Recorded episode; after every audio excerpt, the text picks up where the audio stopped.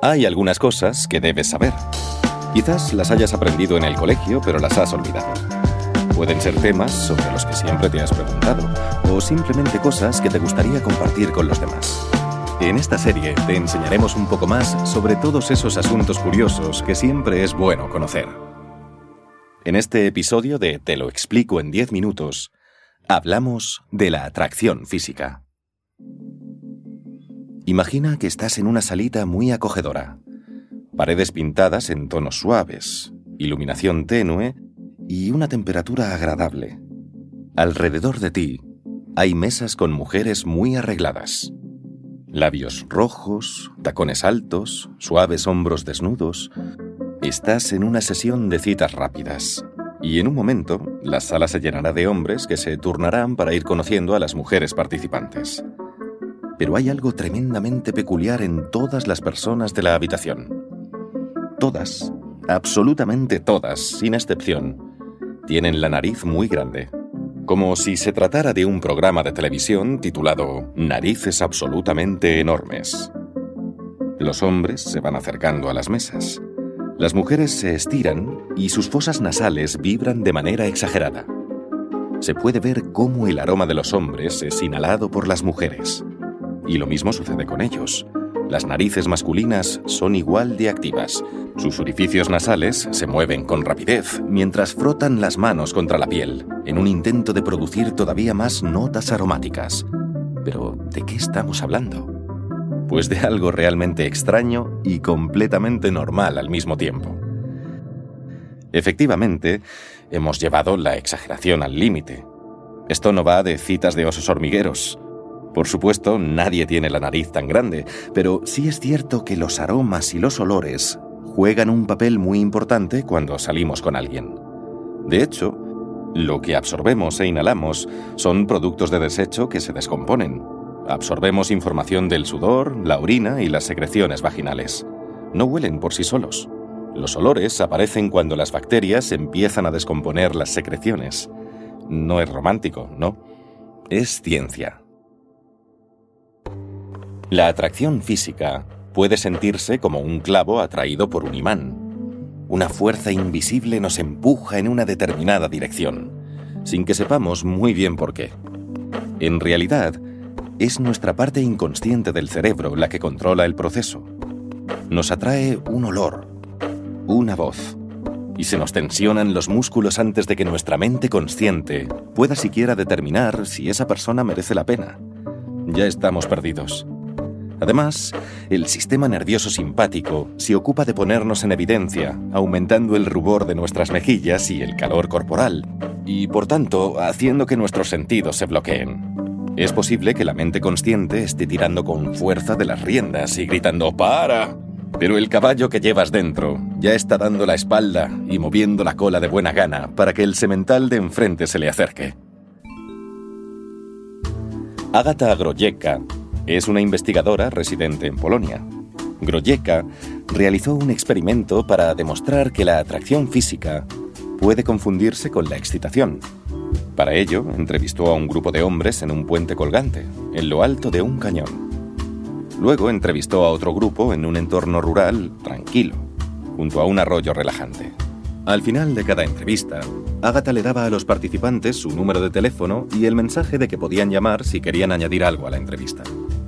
Prácticamente todos los entrevistados en lo alto del puente colgante llamaron después a Agatha y la invitaron a salir.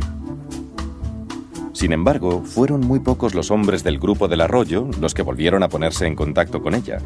La conclusión es que Agatha parecía más atractiva en un ambiente peligroso, lo que aumentaba el nivel de adrenalina y hacía que la excitación física se confundiese con la excitación sexual. Una buena noticia para los que no tienen suerte en las citas. Solo tienen que buscar sitios emocionantes para sus encuentros. Así que mejor descartar la cafetería de la esquina o el bar de toda la vida. El mito de que los opuestos se atraen es solo eso, un mito. Así lo afirma James Gills, autor de Sexual Attraction, The Psychology of Allure, lo que traducido al español se titularía Atracción sexual, la psicología de la seducción, Gills no suscribe la idea constructivista social de cómo elegimos pareja. La elección de nuestro compañero de vida es intuitiva y se rige por el instinto. No buscamos a nuestro opuesto, sino a alguien que se parece a nosotros. Durante mucho tiempo, hemos creído que los factores psicológicos y la cultura eran primordiales en la selección de la pareja, pero hay que ir mucho más allá. Hay que tener en cuenta lo que pide nuestro cuerpo, justo ahí, donde las feromonas determinan por quién nos sentimos atraídos y, en definitiva, quién tiene los mejores genes. Y cuando hablamos de mejores genes para ti, hablamos de los que mejor coinciden con los tuyos. Todo lo demás no tiene importancia. Imaginemos que conoces a alguien en el autobús que tiene piercings por todas partes y el cuerpo cubierto por tatuajes. La ropa descuidada, el pelo despeinado la última persona que tus padres querrían ver a tu lado en la cena de Navidad familiar. Nada de eso importa si su olor llega limpio a tu banco de genes.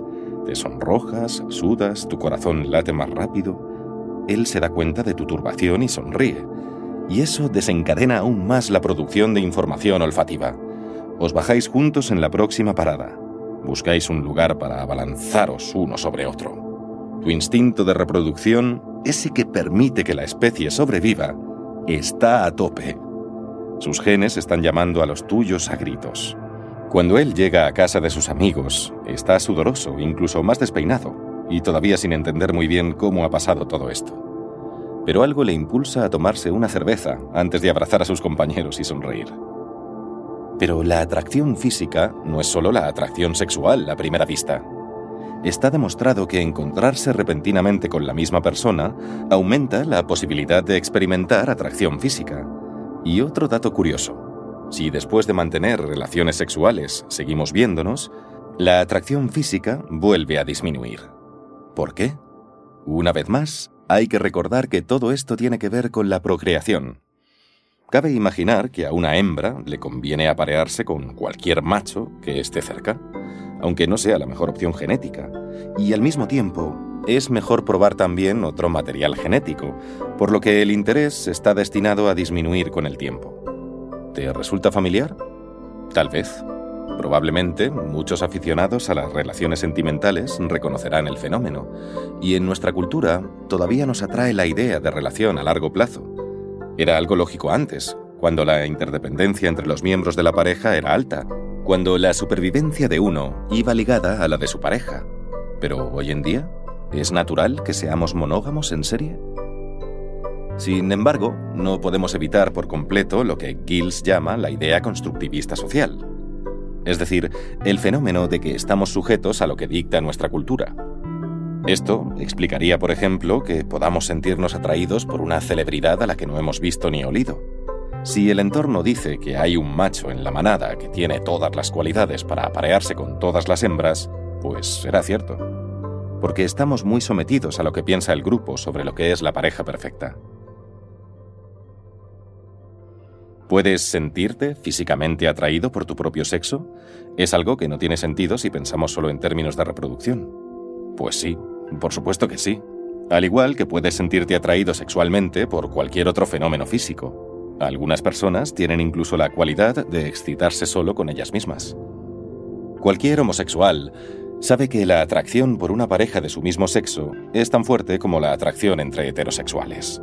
Tan fuerte, de hecho, que uno puede tener un ferviente deseo de tener un hijo con su pareja.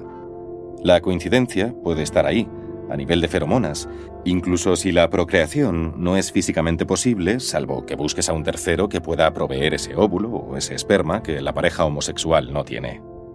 Tenemos un impulso biológico de imitación. Así es como aprendemos. Pero por eso a menudo creemos que lo que tienen los demás es mejor, o como dirían los ingleses, que la hierba es más verde al otro lado de la valla. Nos fijamos en el vecino, la familia o los amigos como modelo de lo que hay que hacer de a qué debemos aspirar, porque es natural en nuestro entorno que todo funcione así. Pero esto puede significar que nos enamoramos de una persona que es deseada por otros. Tal vez no es perfecta para nosotros, pero vemos esa luz del deseo ajeno, lo convertimos en nuestro y, como las luciérnagas, vamos hacia la luz, a riesgo de quemarnos. Se percibe como una atracción física, pero en realidad tiene su origen en una parte fundamental de nuestro sistema de adaptación. La situación se complica cuando es la mujer de tu mejor amigo o el marido de tu hermana quienes se convierten en tu objeto de deseo.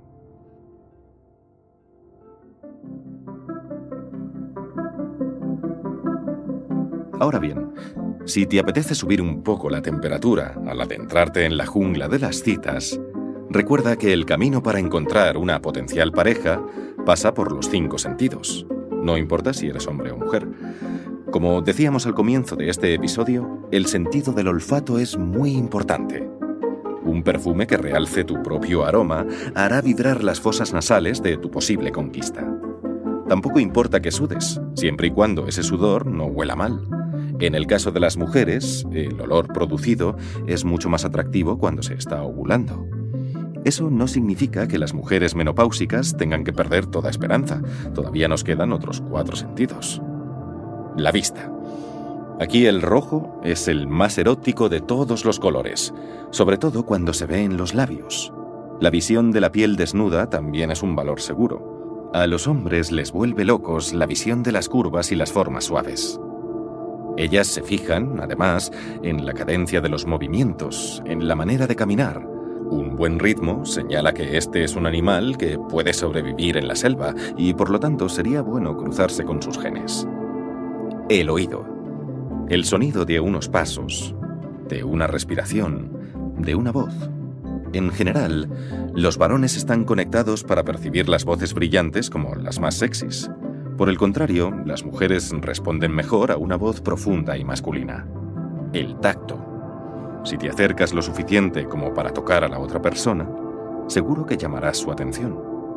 Las caricias suaves y las que no se perciben conscientemente ayudan a que tu cita se dirija hacia ti. Pero busca remedios si tiendes a tener las manos frías.